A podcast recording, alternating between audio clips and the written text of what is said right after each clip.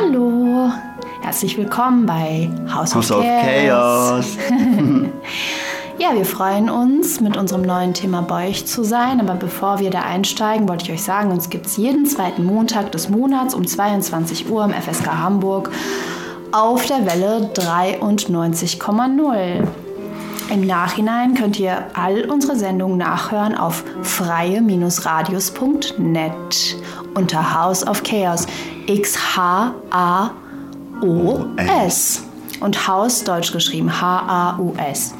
Genau, und ich bin Roche. Und ich bin Xenia. Das ist Xenia. Und ich, ähm, ja, ich sage immer was anderes, aber ähm, heute sage ich das, was auch stimmt. Ich arbeite als Künstlerin und mache alle möglichen Formen von Kunst und bin auch in der Diversity, Arbeit und der Theorie unterwegs. Und du, Xenia?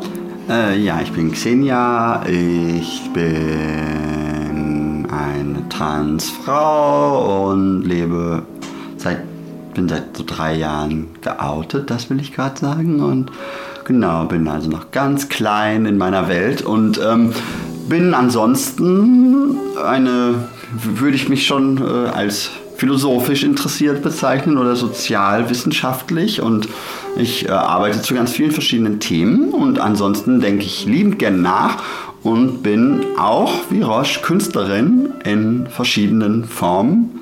Am liebsten improvisiere ich ganz viel, würde ich heute mal sagen. Und tanzen tue ich auch gerne. Ja, Aber- das stimmt, du tanzt sehr gerne. On Ja. Heels. Und ähm, wir kennen uns auch schon sehr, sehr lange und arbeiten auch seit über zehn Jahren äh, zusammen in ganz vielen Sachen. So, das heißt, wenn wir uns mal so ähm, Wenn wir mal- necken und genau. zwecken zwischendurch, ähm, genau, braucht ihr nicht traurig sein. Nee. Wir haben ganz viel Zeit, die wir miteinander verbringen. Und heute geht es um Heute machen wir eine Sendung zu dem äh, sehr bekannten Thema äh, Drag Race. Das haben wir uns für heute vorgenommen, Ja. weil wir äh, dachten, wir machen mal etwas, wo vielleicht direkt alle so denken, ach ja, da habe ich doch schon mal von gehört oder beziehungsweise alle Staffeln nahtlos geguckt, alles bei YouTube und alles durchgeguckt, was es dazu gibt. In diesem Spektrum bewegen wir uns hier und wir wollen auch allen diesen Menschen, also von vom Ultra-Fan bis zu, habe ich erstmal gerade von gehört, auch einen Zugang bieten. Und zu diesem Anlass, gerade für die, die fast noch gar nichts davon gehört haben, macht Roche jetzt für uns eine kleine Zusammenfassung, was Drag Race eigentlich ist.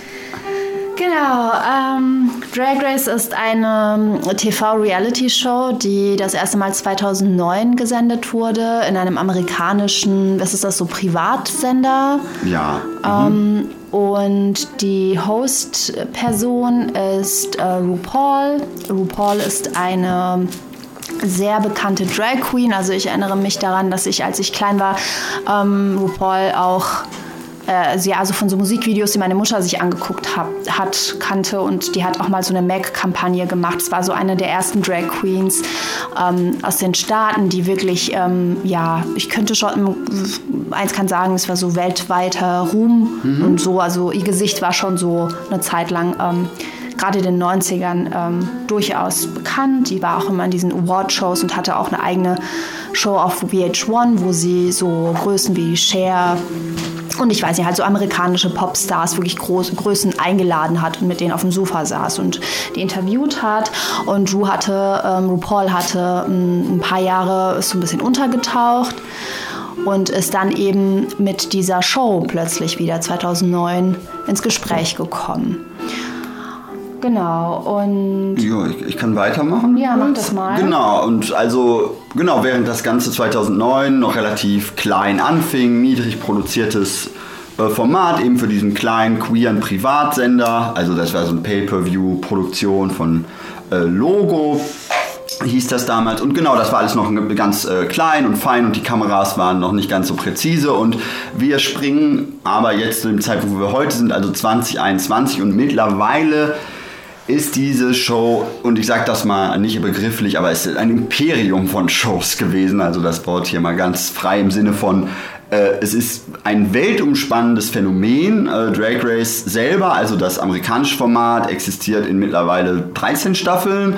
Sozusagen von der regulären Show plus Spin-off-Staffeln mit All-Stars und was eben jetzt auch noch in den letzten Jahren dazu gekommen ist, es gibt eben auch internationale Ableger dieses Formats. Das heißt, dasselbe Format wird ganz franchise-mäßig halt in anderen Ländern ebenso produziert. Da gibt es eben in Europa Holland, Spanien, England, jetzt auch Italien.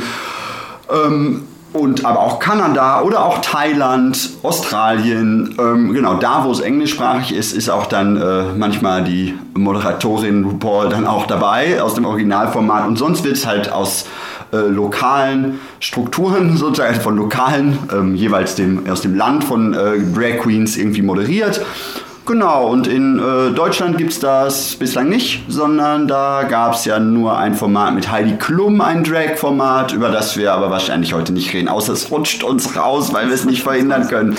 Genau, ja. also einfach nur kurz, das, das, wisst ihr wahrscheinlich schon, das ist eine Reality-Show, in der Drag Queens miteinander ähm, konkurrieren und eine von denen gewinnt am Ende eben diese Krone und ein Zepter und halt eine hohe Summe an Geld, je nachdem, wo das stattfindet oder genau. so. Ne? Also in den meisten äh, Ländern äh, bekommt die Gewinnerin auch eine ziemlich saftige Summe. Und genau, und da werden dann eben so verschiedene, also pro, pro Folge gibt es dann irgendwelche Challenges, äh, wie das eben auch bei anderen Reality- wie eins das von anderen Reality-Shows kennt.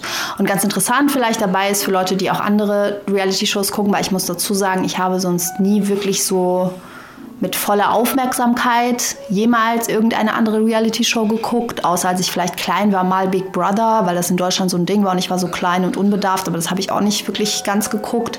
Also hier und da mal Sachen reingeguckt, aber ich wusste von nichts. Ähm, was anscheinend besonders, nicht besonders, aber seltener vorkommt, ist eben, dass bei Drag Race man das eins die nicht in irgendeiner, in einem Haus zusammenwohnen sieht. Also eins sieht sie halt, wenn die ähm, auf der Bühne sind oder in diesem Workroom, wo sie sich eben für diese Challenges fertig machen. Und dann gibt es eben diese Confessionals, wo diese Queens in, nicht in Drag, sondern in ihrem, was sie halt im Alltag anhaben, äh, Interviews geben. So, mhm. was irgendwie auch nochmal interessant ist, gerade was Drag Queen Formate angeht, weil das ja nicht unbedingt darum geht, dass du die Person auch in nicht Drag siehst und das darauf werden wir auch später auch noch mal zu sprechen kommen.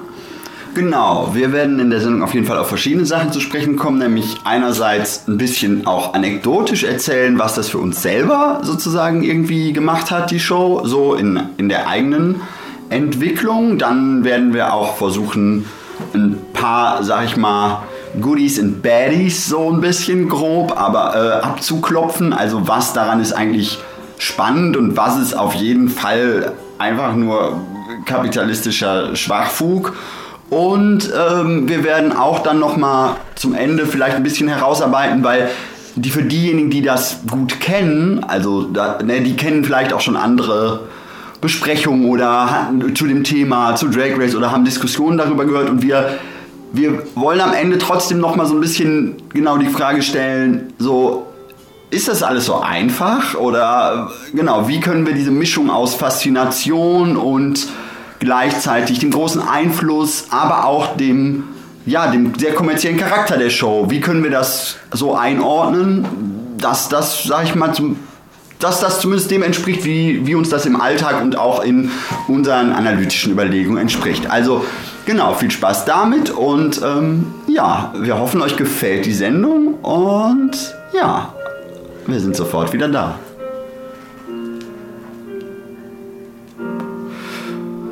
Soll ich anfangen? Ich könnte was über anekdotisch erzählen, über meine Drag Race-Erfahrung. Ja, fang, fang doch an. Also als ich angefangen habe, Drag Race zu gucken, das war 2009, dann auch schon 2010 vielleicht, also sehr schnell. Wir haben das sehr früh ja auch zusammen geguckt. Also du hast mir das natürlich gezeigt, wie immer. Ne? Du bist, Roche äh, ist auch meine, irgendwie meine Drag-Mother, muss ich sagen. Ne? Also, aber dazu vielleicht kann ich gleich entwicklungsmäßig nochmal was sagen. Genau, für mich war das... Ich bin, genau, ich bin in den, äh, ich bin Anfang der 80er geboren, in den 90ern im Ruhrgebiet, im, äh, im, damaligen, also im ehemaligen Westdeutschland äh, groß geworden und hatte in meiner Kindheit und Jugend mit Queerness relativ wenig zu tun. Das heißt, ich, also, das erzähle ich in diesen Sendungen auch immer wieder, ne, das Aufwachsen sozusagen in einer relativ kleinen Stadt, also es ist jetzt nicht mal ein Dorf, sondern eine kleine Stadt, also in der ich aufgewachsen bin, da kam ich in wenig Berührung damit. Ne? Es gab natürlich ein paar queere Personen, wobei ich natürlich ehrlicher, ehrlicherweise sagen muss, es gab hauptsächlich wenn, ein paar schwule Personen, die visible waren. Also auch das Einzige, was mir zumindest bekannt war. Die einzige Referenz war die Rocky Horror Picture Show und von Transidentität. In dem Sinne hatte ich nicht so viel gehört. Also mir, mir war bewusst, dass es sowas wie Transvestitentum gibt, aber das ist sozusagen... Ähm, also das Transsein eben eine Möglichkeit ist, auch die geschlechtsbinäre Schranke zu überspringen, die zu dekonstruieren und sich darin anders und neu zu fühlen, war mir überhaupt nicht klar. Das heißt, auch was auch wichtig ist, ist für mich, dass ich sozusagen zu dem Zeitpunkt, wo ich angefangen habe, das zu gucken, finde ich auch ziemlich angefüllt war mit, mit, sag ich mal, homophoben und transphoben Klischees. Ne? Also die ja in meiner Entwicklung mir dann so, also was heißt, die sich in mir eingeschrieben hatten, weil ich darüber eben nicht reflektiert hatte und dementsprechend nichts anderes war als ein Konvolut von gesellschaftlichen Vorurteilen, die eben sich in die sich abbilden, weil, wie ich manchmal zu sagen pflege, wo du nicht reflektierst, bist du einfach nur Struktur. Und genau, damit war ich auch an vielen Stellen einfach nur Struktur und insofern war das für mich auch ein sehr intensiver Prozess, das zu sehen, ne? weil genau wie Roche gerade schon gesagt hat, wir sehen halt die Queens auch out of drag, also in ihrer Alltagspersona, wie sie erzählen, wie sie sich fertig machen. Und ganz typisch für ein Reality-TV-Format werden da natürlich auch persönliche Geschichten, ich sag's jetzt mal ein bisschen. Gemolken. Gemolken, genau. Also, also mit Absicht wird da auch auf die schwierigen Biografien hingewiesen. Ne, es wird auf die, genau den Verlust von Familienbindungen hingewiesen, auf traumatische Erlebnisse, auf allgemein auf Traumatisierung, Ängste, ne, im Umfeld von Homosexualität, von Geschlechtlichkeit, insbesondere Femininität natürlich ist ein, bei vielen Queens ein großes Thema, die eben auch im Alltag Femme präsentieren und ne, ähm, dadurch irgendwie Diskriminierung ausgesetzt sind. Bei anderen ist es halt hauptsächlich das Gay-Sein, was die Diskriminierung strukturiert, aber da treffen sich verschiedene Intersektionen. Ne, sind ja auch ne, viele Queens of Color dabei, ne, schwarze Queens die nochmal ganz andere Erfahrungen auch machen. Auch aus, was auch eben auch sehr interessant war, eben auch von Anfang an an der Show, ist, dass auch der, und gerade das vielleicht sogar am Anfang noch stärker, dass die Leute eben auch aus sehr, sehr, sehr schwierigen Arbeits- und Lebensverhältnissen kamen. Also ne, Drag Queen sein zu der Zeit, 2009 eben, wo diese Show beginnt, war jetzt keineswegs das, was eben, wie Roche beschrieb, RuPaul's Way of Living gewesen wäre. Und das ist vielleicht für die jüngeren Hörerinnen auch nochmal wichtig, nochmal sich vorzustellen. Und das sagen die Queens selbst heute noch in den Shows. Vor Drag Race war Drag hauptsächlich das, wie wir auch jetzt, wenn wir in Deutschland zum Beispiel über Travestie sprechen an vielen Stellen, also auch wenn die ein bisschen glamouröser ist manchmal, ist es eigentlich eine auf Sauf- und Partymeilen, ich vereinfache das natürlich ein bisschen grob, aber ne, da, wo überhaupt damit Geld zu verdienen ist, ist sozusagen an der Grenze zwischen Sexarbeit und ähm, so eine Art von Low-Show-Geschäft im lowsten Sinne, also auf, ne, auf sehr, sehr schabbeligen Bühnen vor relativ undankbarem Publikum, also da kommt immer dieses Stereotyp des Junggesellinnenabschieds, ne, 20 Cis-Frauen kommen in eine Bar, da ist eine Drag Queen und die singt dann am besten nochmal ne, die größten Hits, lip-singt die vielleicht und macht ein paar bisschen anzügliche Witze. Das ist damit auch schon irgendwie so, so ein Standardprogramm von Lip Sync mit Witzen, das sich in Deutschland noch mal ein bisschen mehr an der sag ich mal, Varieté-Tradition orientiert, also auch mit Chansons und anderen Personen ein bisschen arbeitet. Aber das ist auch etwas, was wo, wo ich jetzt nicht so die Unterscheidung machen würde, sondern erstmal sagen würde, vor Drag Race ist es alles eine sehr, sehr, sehr prekäre Beschäftigungsform. Und das war eben auch interessant. Das heißt, man hatte auch ganz unterschiedliche Hintergründe und eben nicht nur Leute mit Geld, die da ihre Klamotten zeigen wollen, sondern Leute, die eigentlich am Tag davor noch für 5 Dollar am Abend sich den Arsch wund gearbeitet mussten. Sorry, das Bild ist vielleicht ein bisschen unpassend. Genau, und das, das hat mich alles, also mich also um das abzuschließen, was ich sagen will, mich hat es angefüttert mit queeren Erfahrungen, die mir einfach überhaupt so nicht bekannt waren. Ich ich habe die aufgesogen und damit unheimlich viel in der Wahrnehmung, also hat sich unheimlich viel verändert für mich weil einfach diese Geschichten für mich zum ersten Mal so sichtbar, hörbar und damit auch auf mich beziehbar waren. Ich hatte sozusagen, die sagen immer, sie suchen nach ihrem Tribe und ihrer Family. Und ich hatte zumindest da an der Stelle sowas gefunden, wie zu denken, ah, okay, es, wenn 20 Personen oder 10, die so ähnliche Erfahrungen haben, in einem Raum sitzen, ja, okay, dann kann, können diese Erfahrungen geteilt werden. Und es gibt ein Gespräch über Queerness, Femness und eben dann auch zunehmend ähm, über die, sag ich mal, Beziehung zwischen Drag und Transidentität, was dann erst später Thema wurde. Genau, und da macht Xenia auch gleich weiter. Ich würde nur eben kurz noch einfügen wollen, dass ähm, ja, also genau vor Drag Race, also RuPaul selbst, ähm, die eben die, wie sagt, wie sagt, wie ist das auf Deutsch, Host, Hostess of the Show, Gastgeber, Moderatorin der Show ist, ähm, ist in den 80er Jahren in New York ähm, wirklich unter prekärsten Bedingungen äh, gehörte Ru zu den Club Kids. Das ist auch eine ziemlich queere Gruppe von AussteigerInnen gewesen. Ähm, mit allen möglichen Gender Identities, bevor es überhaupt dafür Begriffe gab, sage ich mal so. Ne? Und da gab es, äh, das war eine ziemlich interessante Bewegung, die ihr, von der ihr schon mal gehört habt bestimmt. Also es gibt so ein ganz ja, das, was vielleicht die meisten kennen, ist dieser Film Party Monster. Das ist ähm, basiert auf einem Buch von James St. James, ähm, der selbst eine Club Kid-Ikone war. Das ist so das, was so auch halbwegs mainstreamig bei uns angekommen ist. Es gibt einige inter interessante Dokus auch über Club Kids. Ganz, ganz spannend an denen ist eben, dass die ja eben nochmal eine andere Form und Definition von Drag und ja, so Nightlife und Aussteigerintum zelebriert haben und dass es da bei denen ganz unterschiedliche Formen von Drag gab. Also eben nicht die klassische Form, auf die Xenia gerade eingegangen ist, mit Female Impersonation, sage ich mal, sondern eben auch undefinierte äh, Figuren bis hin zu, ach, einfach eigentlich alles, was, was eins sich so vorstellen kann. So ein kreativer Wahnsinn eigentlich, der da abgegangen ist. Und davor, also die Club Kids haben sich eigentlich aus der da, ähm, von Andy Warhols Factory inspirieren lassen. Äh, Andy Warhol hatte ähm, in New York dieses riesige Atelier, das er die Factory nannte, in der er dann eben auch ganz viele queere Menschen hat, also ich gehe jetzt nicht auf Andy Warhol ein und die Kritik, die ich dazu habe, ich versuche das jetzt oberflächlich wie möglich wiederzugeben. Da waren eben auch sehr viele ähm, Trans-Ikonen wie Candy Darling, ähm, die auch ganz, ganz sweet ist, die könnt ihr auch mal nachgucken, ähm, ja, ihren, ihre 15 Minutes of Fame hatten. Und das war für die ganz spannend, dass die alle nach New York gehen, solange Andy noch lebt. So, das war so, das wird in allen möglichen Biografien von diesen Club Kids eigentlich immer wieder erwähnt, dass das sowas war, was die angeheizt hat. Die wollten diese, diesen merkwürdigen Ruhm, weil das eigentlich so die einzige Stelle war, wo es halbwegs mainstreamig war, wo überhaupt Drag Queens und Transfrauen zu sehen waren.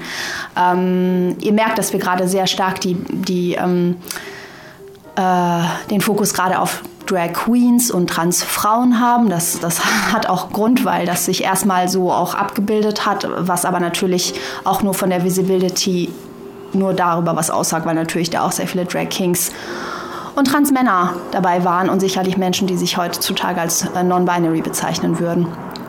Ähm, darauf kommen wir aber auch später zu sprechen. Genau, und vor Andy Warhol äh, und der Factory gab es eben zwei größere Sachen, die ich jetzt vielleicht erwähnen würde, die auch in der amerikanischen Kultur wichtig waren. Und zwar gibt es eben, gab es ähm, die ganze Voging-Szene, die ähm, Anfang der 80er und eigentlich vorher schon angefangen hat. Also es gibt auch in den 50er Jahren Dokumentation, da gibt es einen sehr schönen Film, der heißt The Queen, wo ähm, in den 60er Jahren Drag-Veranstaltungen stattfinden von einer Person namens Flawless Sabrina. Die gibt es auch noch, die könnt ihr bei Instagram noch finden.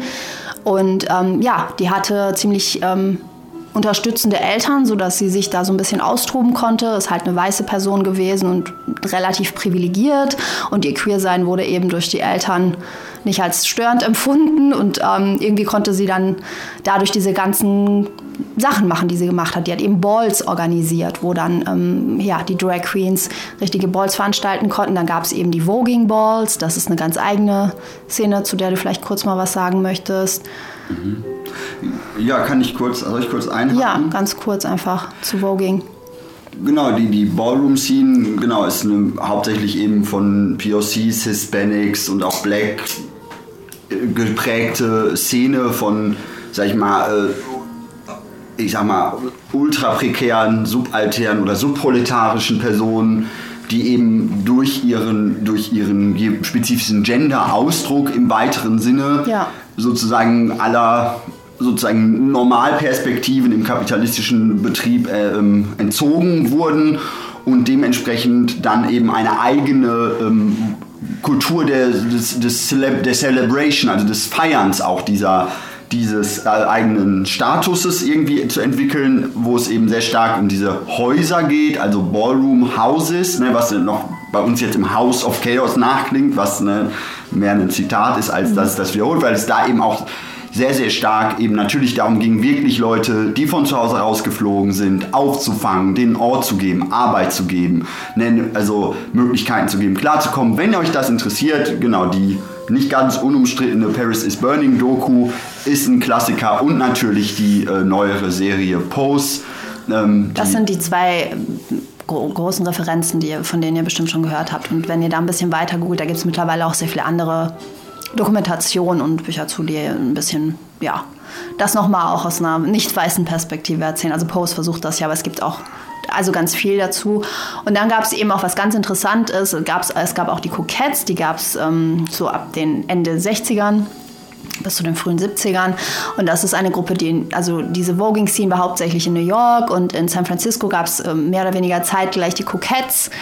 Und die waren eher so das Ganze nochmal mit einem LSD-Trip und einem Acid-Trip. So, also die waren nochmal richtig so das, was dann Ende der 60er so Freak-Sein bedeutet hat, auf einer sehr, sehr queeren Art und Weise. Und die haben auch, ähm, ja, die haben ganz fantastische Kostüme, Kostümierung und absurde Shows zusammengetragen und zusammen Trips genommen mit dem Publikum und haben da so weirde, weirde tolle Sachen gemacht. Da gibt es auch ganz, ganz schöne Aufnahmen und auch eine Dokumentation zu. Und auch ähm, ja, einige Biografien von den ehemaligen Members von den Coquettes, die, für die, die sich interessieren, ja, auch nochmal sehr viel Insights bieten. Und eine ganz, ich nenne nochmal zwei andere Figuren, und zwar, ähm, äh, genau, also ja, beziehungsweise muss ich drei Sachen noch erwähnen. Es gibt da natürlich diese ganze Stonewall Riots, ne, wo äh, Martha P. Johnson und Sylvia Rivera. Sylvia Rivera eine sehr wichtige Rolle gespielt haben. Und ähm, dann gibt es eben in der ähm, Kulturszene oder in der Kunstszene noch Divine, die über John Waters und mit John Waters zusammen die ersten Trashfilme gemacht hat und einfach eine extrem eigene, sehr punkige Auslegung von Queerness war. Eben nicht die Queerness, die gefällig ist und sagt, ich will queer sein und genauso sein wie ihr, sondern eben auch diesen anarchistische, punkige, punkigen Style repräsentiert hat, die, die äh, entgegen Schönheitsidealen war, entgegen äh, Arbeitsmoral war, entgegen all dem war, einfach einen ganz eigenen Stil hatte und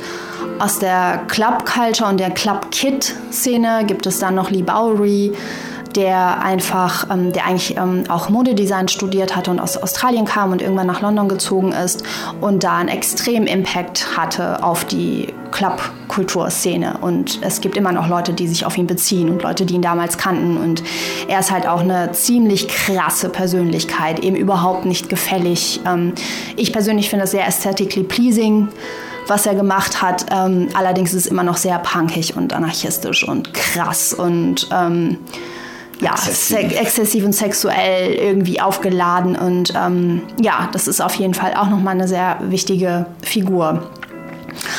Genau, und inmitten all dem gab es auch RuPaul, der eben dann ähm, auch auf diese Club Kids Partys ging und verschiedenste Etappen von Queerness durchlebt hat, also von Genderfuck bis hin zu Queen mit langen Beinen und blonder Perücke und letzten Endes auf den Partys von Susan Barge, die eine Partypromoterin in New York war und ist, die eben besonders eben die Queer Community ähm, ja, ich würde noch nicht mal sagen gefördert, weil sie ist ja irgendwie, also sie fand das auch geil. Es war, glaube ich, so das Einzige, was sie sehen.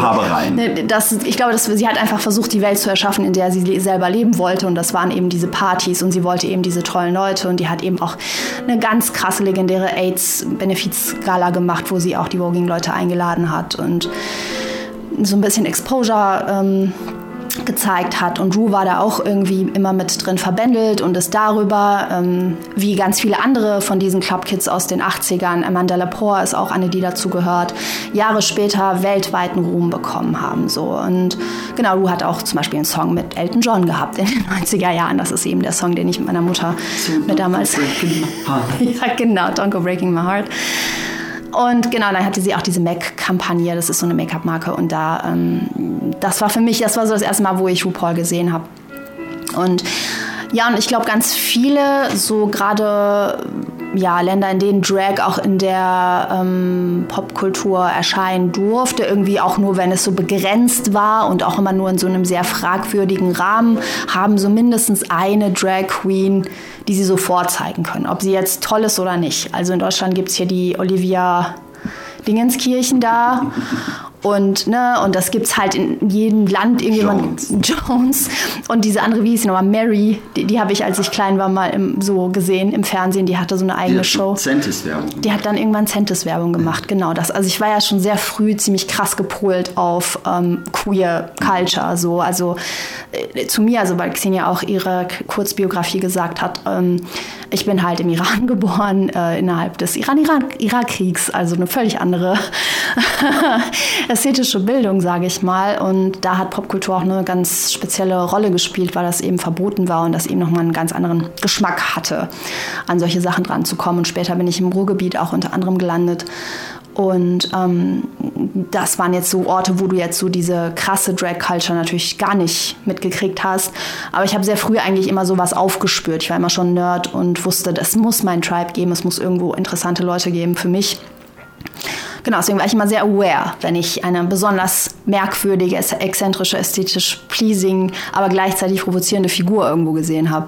Genau, und ähm, das ist jetzt so die absolute Kurzfassung, aber da haben wir sie. Ja. Und Drag ist natürlich nicht nur das, was Xenia gerade gesagt hat mit, dem, mit diesen ähm, Junggesellenabschieden. Das ist nur die eine Form, die wahrscheinlich am einfachsten in den meisten Ländern war. Also so, es gibt so bestimmte Formen, wo das eher vorkommt. Natürlich gibt es das in, in, vielen kulturellen Kreisen auch in, äh, im, im, Theaterbereich ähm, oder ja, also so verschiedene Bereiche der Entertainment-Industrie war es eigentlich, war und ist es immer so ein Ding. Aber, und jetzt gehen wir wieder zurück auf diese amerikanische Popkultur, hat Drag Race durchaus was verändert.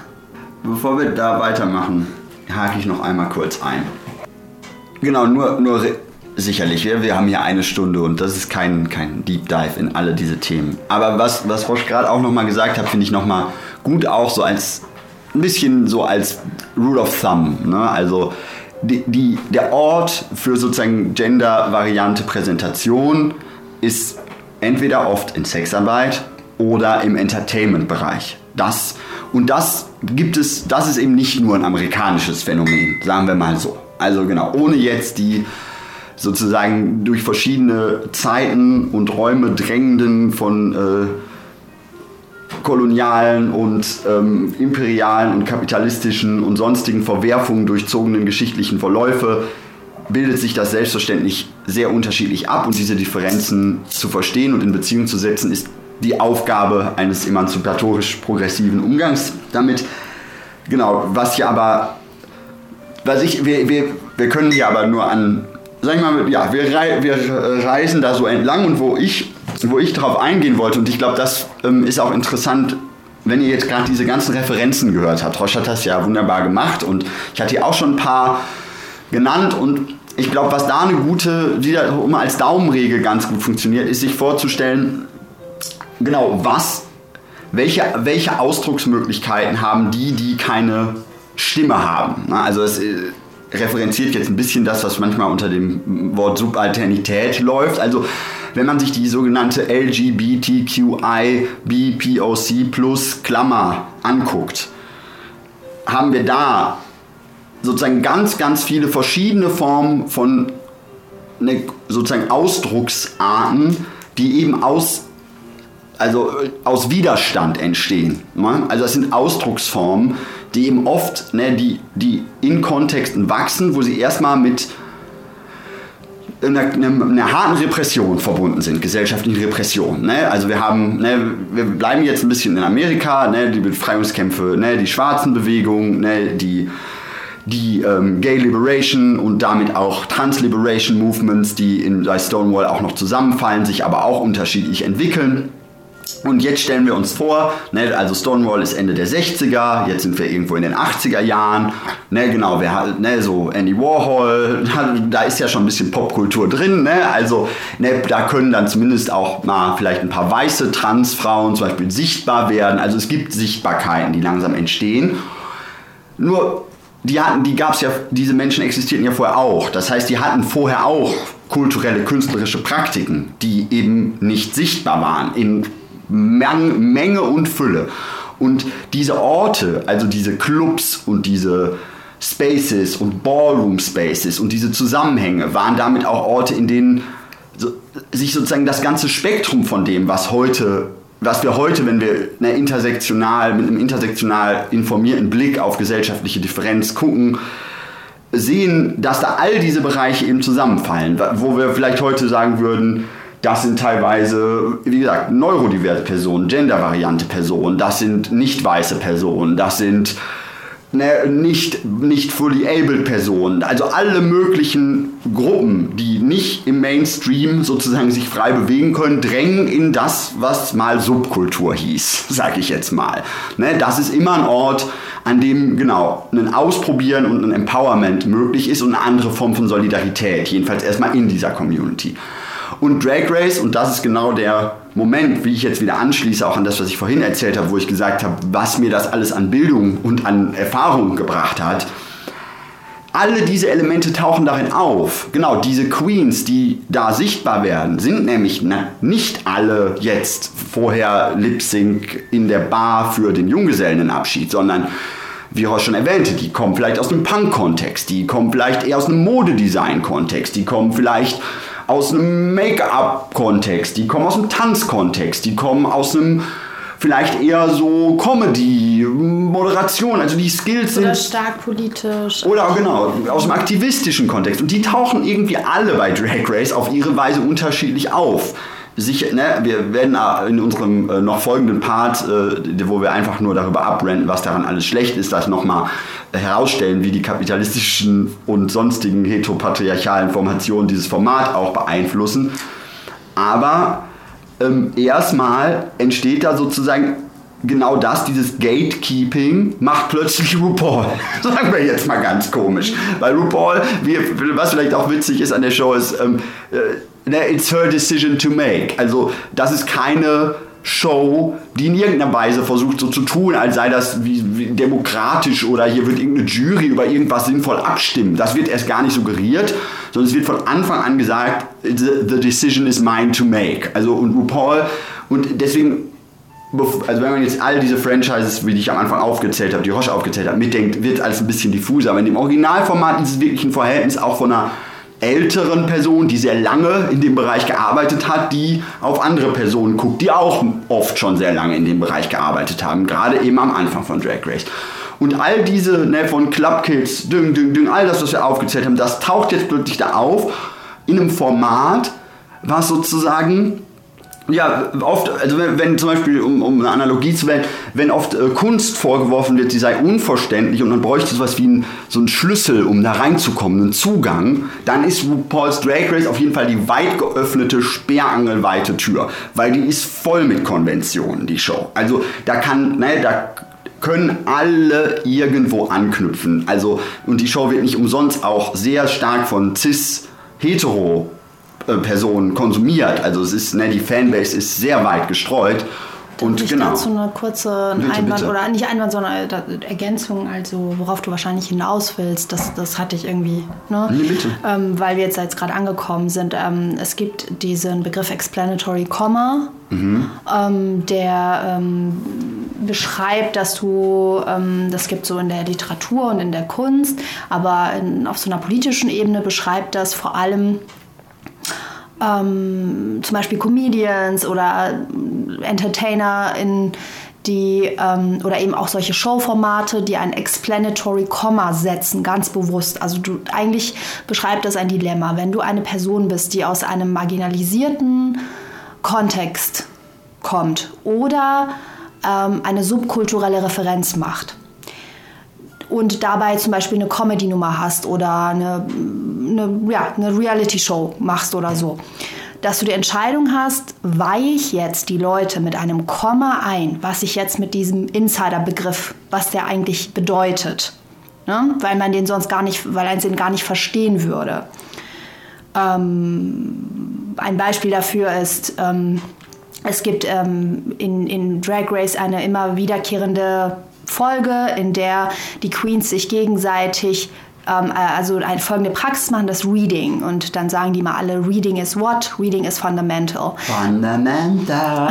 Genau, und das ist ein, und das sagen die dann auch immer, das ist ein Zitat aus der Voging-Kultur und Reading ist so eine ganz bestimmte Praxis, ähm, die eben aus der Voging-Kultur kommt. Oder Ballroom. Oder Ballroom-Kultur, Entsch- Entschuldigung. Genau, aus der Ballroom-Kultur kommt. Und es wird jedes Mal auch darauf hingewiesen. Und ähm, alle anderen Begriffe, die irgendwie sehr drag-spezifisch spezifisch oder aus der Queer-Culture kommen, werden da immer erklärt. Und was ganz, ganz deutlich ist bei Drag Race, ist, dass diese Sendung vielleicht angefangen hat als eine Nischensendung für Drag interessierte Leute und queere Leute und Drag Queens, eben Leute, die eh aus der Szene sind und sich dazu, obwohl sie von vornherein ein, ein klassisches Format gewählt hat, also man sieht natürlich, man sieht ziemlich deutlich den Wunsch danach von Anfang an, dass dieses Format sich weiterverkaufen soll, auch an andere Gruppen. Ähm, aber spätestens nach ein paar Jahren wurde klar, dass da dieses Explanat Explanat Explanatory Comma dauernd angewandt wird. Ne? Also schon allein dadurch, dass die Queens in den Conf- Confessionals out of drag sind, dass alle Begriffe erklärt werden und auch immer wieder erklärt werden. Ne? Das ist, glaube ich, das, worauf du hinaus wolltest und da finde ich diesen Begriff sehr gut und wichtig, den zu nochmal in, hier reinzuschmeißen in die Sendung. Absolut. Und ich finde, an der Stelle ist es dann eben auch vielleicht wichtig, zu, eben zu zeigen, genau, weil du über die Entwicklung der Show gesprochen hast.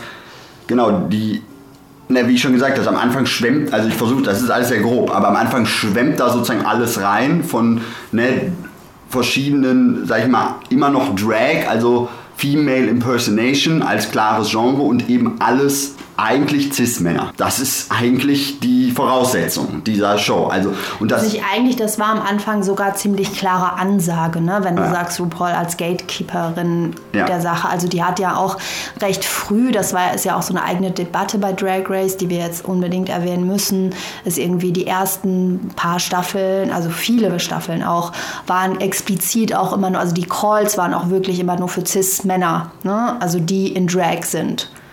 Ne, es waren eben weder Drag Kings äh, wurden gesucht und auch ähm, die Debatte darum, ob Transfrauen damit machen können, war ja sehr heikel. Und ähm, RuPaul hat sich dazu ja auch am Anfang ziemlich negativ geäußert.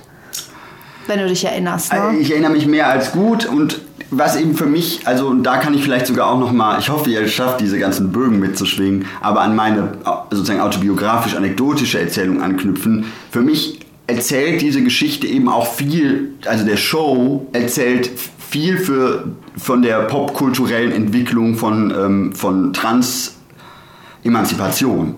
Also genau, die, die Show fängt halt an, im Prinzip aus ne, diesem, was ich ja vorher beschrieben habe, diese subkulturelle Gemengelage, die vorher existiert, ne, von allen möglichen Trans, Dings, alles durcheinander, die da sozusagen in dieser Ball-Culture und im Underground, in, bei den Club Kids irgendwo sind, wird sozusagen erstmal gefiltert durch die Brille von RuPaul, nämlich Cis-Mann macht Female Impersonation. Und das ist im Prinzip das Muster der Show. Ne? Also, ne? Und da auch eben mit einer ganz klaren, also mit einer Sprache, die eben, sag ich mal, Transidentität immer noch sehr an dieser Grenze zwischen wohlwollendem Spott und transphober Diskriminierung definiert. Also wo, sag ich mal, dieser Übergang zwischen Crossdressing, Female Impersonation und Transidentität immer eher zu Lasten von Transidentität vereinheitlicht wird. Und eigentlich immer gesagt wird, ja, ja, ja, ihr seid ja alle, you're just man in a wig, also ne, Mann in der Perücke, ein Witz, den, wo ich ehrlich gestehen muss, wenn ich den heute bei einer Dragshow immer noch höre, ich, ich wollte halt einmal unterbringen. Ich, I can't. Also bitte, bitte, wenn ihr beim nächsten Mal bei eurer Drag Show steht und sagt nochmal, I'm just a man in a wig oder äh, auch dann sagt, I, I, ja, I still have a penis, dann kann, ich sag's nochmal, I, I still do also, also have a penis and I'm still not a cis boy. So, ne, maybe. It's, ne, es, da ist immer noch, also, ne, das ist ganz schön nicht so leicht jetzt im Rahmen von Trans, ne, von Trans Rights und Trans Riots sonst, äh, sich damit irgendwie auseinanderzusetzen, wie es das eben auch an Drag geändert hat. Und es hat zum Glück an dieser Show Dinge geändert.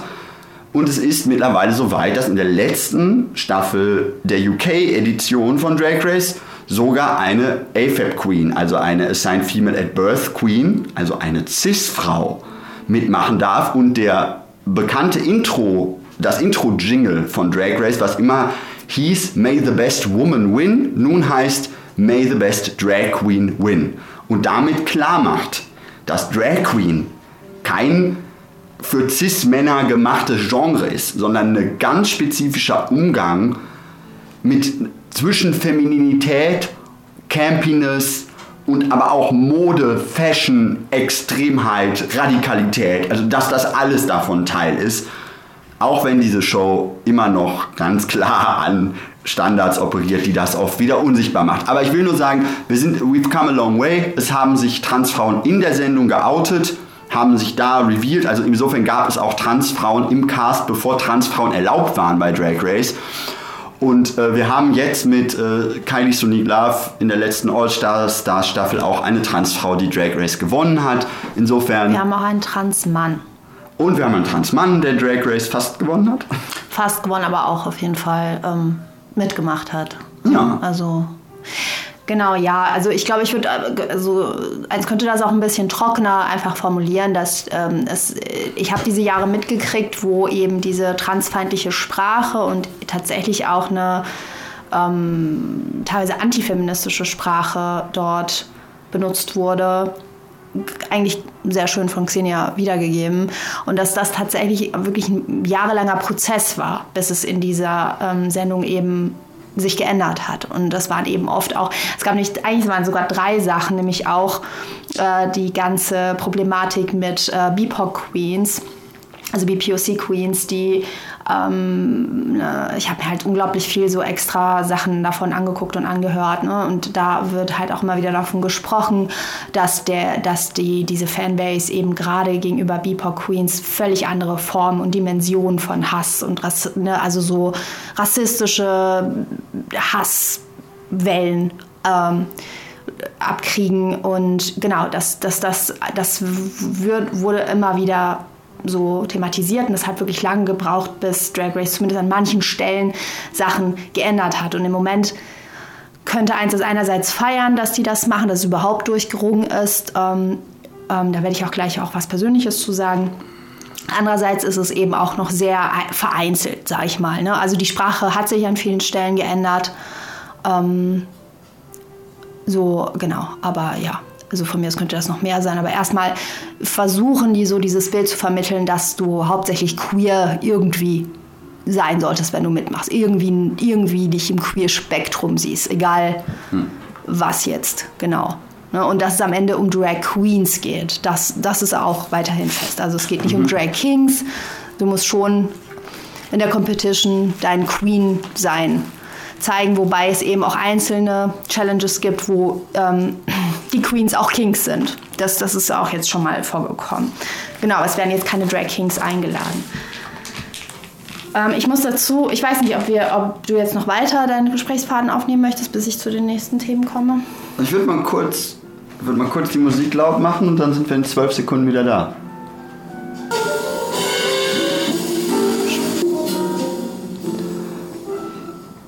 Ja, da sind wir wieder. Also wir haben jetzt noch ähm, 15 Minuten im House of Chaos. Also wir haben noch äh, folgende Themen. Alles, was an Drag Race schlecht ist. Und äh, das wäre auch mein nächstes Thema, sag ich mal. Und genau dadurch, dann, und dann würden wir zum Schluss zu der Frage kommen, was macht das eigentlich im Mainstream und was passiert und genau. Aber ich, bevor wir dazu übergehen, hatte ich noch den Eindruck, du wolltest gerade zu dem Thema AFAB Queens noch persönlich was beitragen? Genau, also ich, das ist eigentlich eine ganz gute Überleitung zu dem, was so die Kritik an dem Ganzen wäre. Ähm, das fängt erstmal mit etwas Positivem an. Also es gibt immer wieder diese ähm, Debatte um Representation und ähm, ne, also inwiefern does it matter, eben auch gerade bei Menschen, die sehr kritisch gegenüber Popkultur und Mainstream sind oder einfach so bestimmte Formate grundsätzlich ablehnen und da sehr radikal eben sind, wo, was ich teilweise auch verstehe und sich einfach komplett was anderes wünschen und es einfach für sie nicht reicht. That's not enough so und das irgendwie ne, deswegen ablehnen ist dann auch mal die Frage mit dem, hm, ja, Representation hin oder her. Ähm, und dann gibt es natürlich Leute, die das absolut wichtig finden. Und ähm, das ist noch mal eine eigene Sendung, finde ich, mindestens. Jetzt an dem Beispiel und jetzt auch ganz persönlich, also an dem Beispiel der, der Drag Race-Reihe und an persönlichen Erfahrungen muss ich einfach sagen, dass ich tatsächlich, weil das schon, also ich muss sagen, ich gucke eigentlich relativ weirden Kram und für mich ist Drag Race so das poppigste, was ich regelmäßig rezipiere tatsächlich. Also es ist so mein High, highest Form of Pop. Fernsehen. Also ich habe noch nie ähm, hier diese Supermodel-Kram ausgehalten. Ähm, doch, ich habe hier die Prinzessin geguckt neulich. Heißt Princess das die Charming. Princess Charming habe ich geguckt. Das, das, aber das ist auch nochmal was anderes. Genau, aber so an sich ist das schon so das, ähm, das ähm, Poppigste, was ich so regelmäßig ähm, rezipiere. Und ähm, ich mache selber halt auch Drag und auch schon ziemlich lange eigentlich. Und äh, genau, ich bin schon so sehr krass aus dem Queer Realm, auch mit dem, was ich so künstlerisch mache. Und es hat für mich schon echt krass. Ich hätte das gar nicht erwartet, aber als ich hier Got Mick, das ist eben der erste Transmann ähm, bei Drag Race äh, gesehen habe, habe ich echt gemerkt, dass es für mich richtig krass, was dass es mir doch was bedeutet hat. Ähm, und dann eben später in dieser UK-Reihe, die jetzt gerade eigentlich noch läuft, ähm, die erste AFAB Queen, also es war für mich auch schon ziemlich es hat mich, sag ich mal, mehr gekriegt, als ich gedacht hätte. So. Und ähm, ich hatte neulich mit einem Menschen, der auch eben das mit mir so ein bisschen geguckt hat und selber gar nicht so aus diesem Realm von ja, sowas eigentlich so gar nicht so Reality-Kram oder sowas guckt. Ähm, die Person hat mich dann so gefragt, hä, ist das nicht, letzten Endes habe ich jetzt auch von verschiedenen Leuten aus verschiedenen Perspektiven, die selber auch Drag machen, immer wieder gehört, Drag Race wäre so scheiße und ähm, das würde eigentlich so deren das würde die ganze Kunstform so vereinfachen und irgendwie so eine Vorstellung von was was das, was gut und schlecht wäre beim Drag ähm, vorliefern und einfach so aus so einer künstlerischen Perspektive wäre das eigentlich ziemlicher Dreck was ich denn davon halten würde. So, ne? Und dann dachte ich, ja klar, also ich selber zum Beispiel, was ich künstlerisch mache, ähm, das ist schon sehr eigen und nischig und wahrscheinlich auch eher in der Art, Art-Welt, wenn überhaupt, ansässig. Und da bin ich natürlich marginalisiert und da gibt es Gatekeeping und so, auch andere Sendungen, Next Time maybe. Da kann ich auch so 15 Sendungen mitfüllen gerne, kann ich auch Diary, Video-Diaries machen und irgendwie, also meine ganzen Kunsthochschulerfahrungen und sowas. Ähm, also ich bin alles andere als eine angepasste Pop-Queen, die einfach so aussieht, wie alle sich vorstellen, wie irgendwas auszusehen hätte. Und ich mache auch nichts, was irgendwie greifbar, direkt verständlich oder subi-dubi, alle finden es äh, hahaha toll. Ähm, deswegen ja, aus so einer Perspektive verstehe ich die Kritik. Ich muss aber andererseits auch sagen, genau, als auch als eine Person, die eben nicht aus einem bildungsbürgerlichen Kreis kommt und äh, ne, super krass marginalisiert ist, völlig anderen Ebenen des Lebens existiert hat, als vielleicht, weiß ich nicht, maybe supposedly a lot of you, I don't know. Ähm, hat Popkultur in dem Sinne schon eine Rolle gespielt, weil du da durchaus die einzige Möglichkeit hast, Referenzen zu finden. Und ähm, ne, diese Repräsentation matters doch fucking a lot. Und was auch daran wichtig ist, ist, dass du da das heißt, das ist weniger versperrter Blick. Das heißt, das, ist dadurch, dass es im Mainstream vorkommt, haben es zumindest viele gesehen oder mehr Leute als nur irgendwie so eine Ecke von linken aufgeklärten Leuten und Kinder von linken aufgeklärten Leuten. Das ist wichtig. Und es ist auch wichtig, dass Leute das überhaupt mal sehen. Ob das jetzt ne, ne, die Gesamtstrukturen verändert. Nein, das spielt in die Gesamtstrukturen rein und auf lange Sicht ist das alles weiterhin problematisch und das ist damit überhaupt nicht gelöst. Trotzdem, auf so einer ganz kleinen Ebene, genau, hat, fand ich das eben, du guckst so skeptisch. Ich lass dich mal. Wir müssen uns ja jetzt auch beeilen.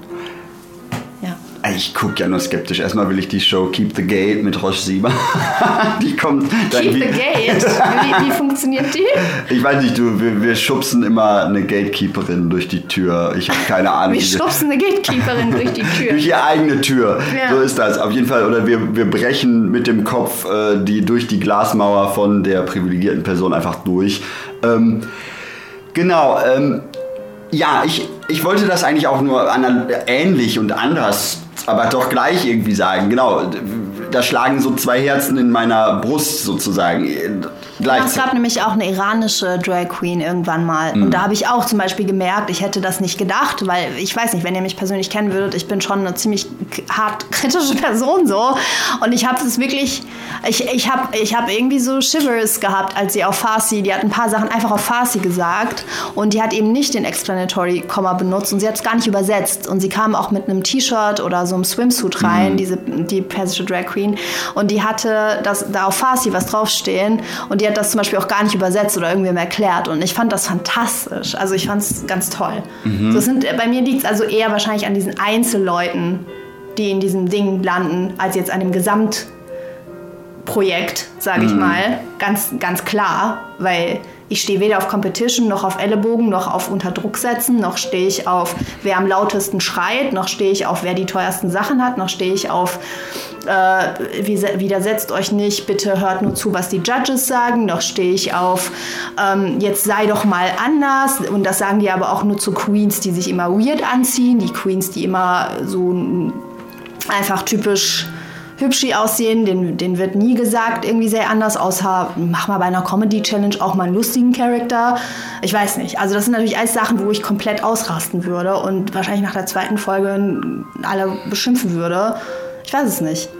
Und dann gab es ja auch diese Queens, die ausgestiegen sind oder die freiwillig gegangen sind, weil denen das Format aus eigentlich ziemlich sympathischen Gründen zu blöd war, weil die keinen Bock drauf hatten. Und interessanterweise haben die eher negatives Feedback bekommen als positives. Und für mich war das eher cool, dass die.